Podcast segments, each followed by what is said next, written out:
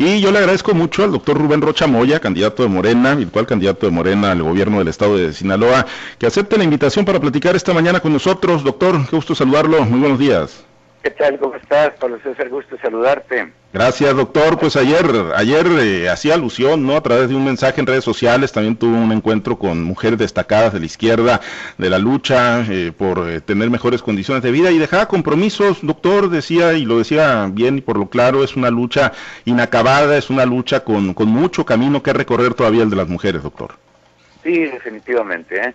Se ha logrado gracias justamente a la lucha de las mujeres eh, el origen del, del 8 de marzo es justamente un origen de lucha a principios del siglo pasado. Eh, y se ha avanzado en las reivindicaciones laborales, eh, culturales, educativas, políticas. Sin embargo, todavía queda mucho trecho por recorrer. Yo creo que la inequidad, pues en muchas cosas todavía se manifiesta. Eh, en la eh, en las condiciones de, trabajo no, no, son iguales eh, a pesar de que se ha avanzado en número. Aquí lo que lo que falta es darle calidad a la eh, contratación de las de las mujeres. En el caso del, de la política pues todavía es importante avanzar. No solamente se requiere una equidad aritmética se requiere una calidad una calidad importante en esa equidad. Por ejemplo, en Sinaloa, pues tenemos eh, 18 municipios, 24 eh, distritos que se van a disputar en la elección. Eh, se requiere que haya ahí hombres y mujeres en equidad aritmética, pero también en, en razón de la calidad que representa cada uno de los de los municipios, es decir, en los lugares donde realmente las mujeres se pueden convertir en gobernantes, puedan ir a la Cámara y no solamente eh, se distribuya una, una cuota, como decía yo al principio, por cubrir una caridad mecánica. Eh, entonces, hay avances, eh, hay cosas que se tienen todavía que, que conquistar y estamos absolutamente en la lucha de las mujeres. Morena, eh, pues en el centro del huracán, doctor, con, con, el tema Salgado Macedonio, con el amurallamiento de Palacio Nacional, ¿usted eh, comparte lo que se está haciendo en este momento eh, desde el movimiento pues en el que usted enarbola la bandera también, doctor? nos queda claro ¿no? lo que nos plantea en, todavía la lucha que falta, por el camino que falta por recorrer en la lucha de las mujeres, pero estos temas que le han estado generando costos políticos importantes al movimiento de la Cuarta Transformación, doctor? ¿Cómo los evalúa? Mira, eh, eh, Morena está en el ojo del huracán porque es el gobierno, ahora que ha llegado con un gobierno alternativo, y la resistencia, eh, los verdaderos muros de resistencia que están al otro lado, los conservadores, esa alianza rara, extraña, que, este, que jamás habíamos pensado se diera justamente para seguir luchando porque vuelvan sus privilegios, eso se manifiesta en todos los ámbitos y en la parte electoral se manifiestan, ahora se convierten los conservadores, se convierten en feministas cuando están en contra de los derechos fundamentales a las mujeres, por ejemplo, están en contra del aborto, del matrimonio igualitario, están es, decir, están en esencia en contra, pero como les conviene golpear al gobierno, han hecho causa común eh, solo este, eh, simulando. Eh, eso es precisamente es una lucha política que todavía eh, está ahí. Por supuesto que eso no niega para nada la lucha de las mujeres. Nosotros estaremos todos siempre con ellas en la calle. No es un problema eh, el cual se pueda, las manifestaciones ahora no, no se pueden sacar de contexto y el contexto es justamente la lucha sustancial que hay de la, de la derecha desplazada del gobierno y que ahora eh, se han convertido en los eh, defensores de las causas eh, campesinas, de los obreros, eh, etcétera, y, por supuesto del feminismo cuando están totalmente en contra porque su concepción es es este una concepción atrasada que no admite la, la diversidad, por ejemplo, por ejemplo, la diversidad sexual, etcétera. Entonces, hay que verlo en el contexto, y el contexto también es la lucha electoral y en la lucha electoral se manifiestan mucho las cosas. Entonces, todo está matizado, hay que verlo como tal y en efecto, como tú dices, eh, Pablo César. Morena está en el ojo del huracán, ¿por qué? Porque su líder, Andrés Manuel, está empujando una transformación profunda en, el país y hay resistencia desde todos los puntos de vista y se manifiestan en todos los ámbitos de la lucha. Lo de ayer, eh, usted coincide con el presidente, es una lucha, por ejemplo, lo de la Ciudad de México, eh, una lucha infiltrada, una lucha eh, motivada por, por fines político-electorales, doctor. No todo, no todo, por supuesto que está ahí la esencia de la manifestación de las mujeres, sin lugar a dudas. Lo que sí es cierto es que se infiltra y, y, eso dio origen, por ejemplo, a que hubiera confrontación, eh, enfrentamiento contra eh, las mujeres policías, que también son mujeres, eh, y que ejercen una, una función, porque las mujeres reclaman estar en todos los ámbitos de la sociedad. Bueno, las mujeres policías son eso, mujeres policías. Sin embargo, las del gran saldo de heridas, de lesionadas, pues fueron las mujeres policías, que no iban ni fueron a, reprimir porque no usaron armas ni nada. Entonces, sí se, eh, eh, es lo que te decía yo, que eh, se infiltra con otros, había hombres que estaban, que fueron de los que más golpearon a las mujeres. Entonces, eso sin lugar a dudas es una lucha de mujeres, el, que haya hombres pues son, son infiltrados. Pero en esencia, la lucha de ayer, la manifestación de ayer, es contiene el gran sentido de la lucha de las mujeres. No sin duda hay que reconocerlo y hay que tenerlo en cuenta. Bien, eh, doctor, bueno, estábamos en etapa de, intercampaña y bueno, entendiendo que están muy acotados, ¿no? Entre lo que pueden decir y lo que no, eh, no pueden hacer propuestas, no pueden hacer llamados al voto y entiendo que están, bueno, pues en el acomodo de las posiciones, ¿no? Quienes los van a acompañar en la fórmula. Usted está definido ya desde hace algunos meses como el candidato de Morena al gobierno de Sinaloa, pero hay 3.099 personas eh, afines a Morena que se registraron para los diferentes cargos de elección popular, 495 precandidatos para diputados por mayoría y son 24 candidaturas nada más, casi 200 precandidatos a las alcaldías, eh, doctor, y son 18 los candidatos hombres y mujeres que serán postulados, doctor, ¿cómo, ¿cómo, le están haciendo con los acomodos? ¿Cómo están pues tratando, no, de sacar los mejores perfiles? Entendemos que hay procesos internos donde pues la realidad no, no, no eh, pues se conoce mucho, ¿no? Desde la óptica ciudadana, pero pues ¿cómo le están haciendo, doctor?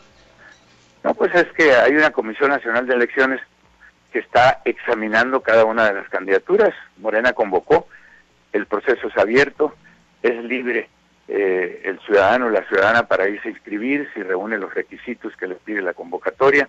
Y en efecto, tenemos más de 3.000 compañeros y compañeras registradas en una o en otra o en otra candidatura. Y este, la Comisión de Elecciones está revisando hay un punto de la convocatoria que dice que justamente la Comisión de Elecciones tiene que hacer un análisis, hacer una ponderación política con, con relación a los perfiles de cada compañero y en razón de ello eh, eh, publican una, una lista que hay que evaluar. Esa lista eh, va a elecciones y, digo, perdón, va a, a encuesta y nosotros vamos a resolver en razón de la encuesta quien esté mejor posicionado. No tenemos mayores problemas, ¿por qué? Pues porque eh, la, encuesta hay que hacerla y este por fortuna Sinaloa tiene eh, pocos municipios y pocos distritos. No tenemos problemas para hacer la encuesta tal y como lo marca la convocatoria y el compañero o la compañera que salga adelante va a salir en razón de su mejor posicionamiento ante la sociedad. Entonces estamos en el proceso, no tenemos mayores problemas. Muchos tuvieron que irse, pues ahora sí que, a la aventura, doctor, porque el fin de semana venció el plazo legal para estar en condiciones, ¿no? Si son tomados en cuenta y ser postulados sin, sin mayor objeto, los que tenían una posición de pues, gobierno, alguna representación popular. Cada quien, pues cada quien hace su valoración y cada quien este, considera lo, lo que mm, lo que representa y en razón de eso eh, tomaron su decisión de separarse de el cargo con licencia o renunciaron en algunos casos. Esa también pues, es una responsabilidad personal y este se someten al juicio de la de la del proceso de la de las condiciones en que eh, ha convocado Morena y bueno eh, el resultado como tú decías ahorita Pablo César es eh, una mujer un hombre solamente en un distrito son 24 una mujer un hombre eh, en cada uno de los 18 municipios. Eh, y eh, los cabildos, los regidores, pues son un poco más. sin embargo, son pocos en relación al número que se ha registrado, pero pues este el proceso así está y nosotros estamos muy atentos porque hay una instancia del, de la, del partido que está llevando a cabo las evaluaciones. Además de pues, las posiciones que le corresponderán al partido sinaloense tras este acuerdo político que se, que se estableció, eh, doctor, ¿ya hay claridad de, qué posiciones serán estas? Sí, sí, sí. Exactamente. eso lo estamos discutiendo. Hoy justamente tengo una reunión con ellos, pero se está discutiendo y hay claridad y ya se le está informando a todos los distritos o municipios en los cuales participa el partido sinaloense proponiendo sus candidatos. ¿Van a ir en, que, en 25% de, de las posiciones? Eh, ¿En qué? En 25% de las eh, Sí, aproximadamente, ¿eh? entre, entre un 25 y un 30% de las posiciones. ¿Mazatlán va a postular el partido sinaloense? No, él no en realidad en, el acuerdo que tenemos ahí es que van a siglar como, como es candidatura común, todas las candidaturas las vamos a siglar, es decir, van a llevar nuestras siglas del partido. Pero Mazatlán eh, se va a seleccionar el candidato con la lista de aspirantes de Morena que están registrados en Morena y ahí se aplica una encuesta y va a salir adelante quien esté mejor posicionado. Está despresurizado ya el conflicto interno, digámoslo así, que había surgido por, por eh, pues el acuerdo político con el partido sinaloense entre algunos pues morenistas. podríamos decir que sí, eh, Pablo César. En política eso no, no termina, siempre la discrepancia está, siempre la diferencia, la oposición está y eso es bueno que esté porque nadie lo puede callar. Nosotros eh, eh, vivimos en el pluralismo y la manifestación de la gente pues es libre y sus opiniones son libres, pero camina bien, ustedes lo han visto, está eh, no hay mayores manifestaciones públicas, la gente nuestra tiene mucho compromiso con el proyecto y trata de no lastimarlo, al margen de que tengan discrepancias, se han mantenido las las posiciones de que lo que importa es un proyecto que arrope, que contribuya, que fortalezca a la 4T que es dirigida por Andrés Manuel. ¿Rochamoya no es el que está palomeando eh, candidatos, candidatas? No, fíjate, que ahora no es el, el caso de un, de un candidato, un aspirante a la gubernatura que se la pasa viendo a ver a quién, a quién le ayudo, a quién pongo, no, ese no es el caso.